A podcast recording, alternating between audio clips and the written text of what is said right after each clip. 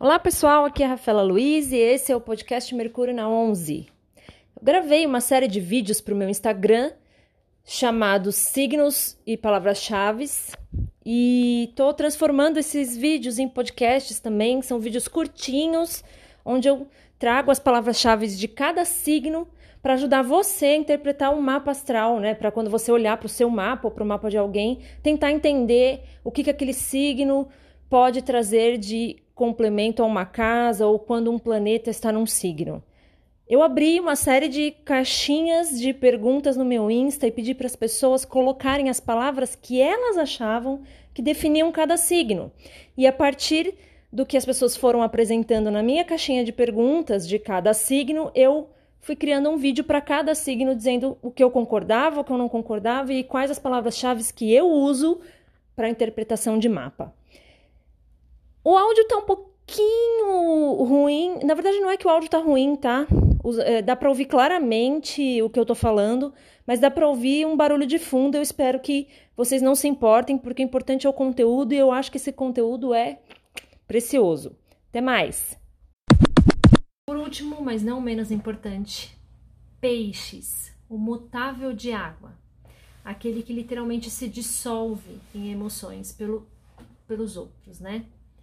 As palavras que vocês escolheram foram tempestade, que eu fiquei meio em dúvida, fiquei reflexiva pensando, por que será que peixes pode significar tempestade? Sensibilidade. Sensibilidade, como eu disse, se aplica a todos os signos de água, até mesmo a escorpião, tá? Que é um signo de água. É, a diferença é que escorpião tem um grande mistério ali, que então nem sempre essa sensibilidade é revelada. Mas eu definiria peixes como unidade, amor sacrificial, compaixão. Né? Onde nós temos peixes, nós somos sempre convidados a se sacrificar pelos demais.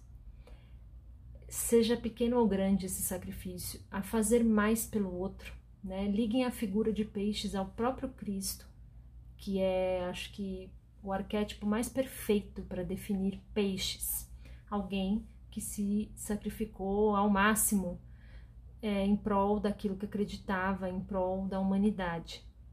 Então, a figura de peixes é uma figura crística de atingir essa evolução, tá? Então, eu defino sempre peixes com os termos unidade, imaterialidade, por isso que os assuntos espirituais são assuntos de peixes.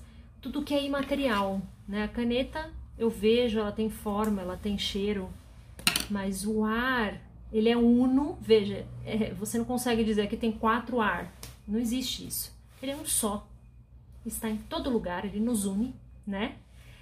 E você não consegue pegá-lo. Então, essas são as, as, definições de peixes. Não é à toa que a gente liga a figura do, do oceano mesmo, que a gente pouco conhece, né?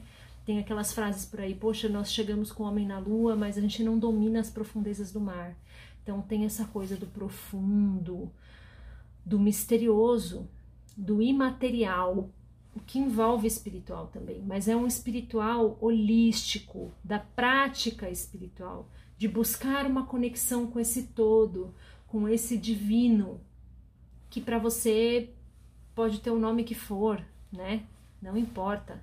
No do contexto astrológico não importa, tá? Então, quando pensarem em peixes, pensem no senso de unidade, no amor sacrificial, na, na ideia de práticas espirituais, de buscas por aquilo que não se vê, por aquilo que não se fala. Então, pessoas que têm um peixes muito relevante no mapa são esponjinhas energéticas, às vezes, né? Porque é aquilo que a gente não vê mas está acontecendo ali. Ela se sacrifica pelos outros e a Cláudia Lisboa diz, inclusive, que as pessoas que têm ascendente em peixes são como limpadores energéticos de um ambiente. Se elas entram num lugar que está energeticamente pesado, elas absorvem aquilo. É muito louco, né?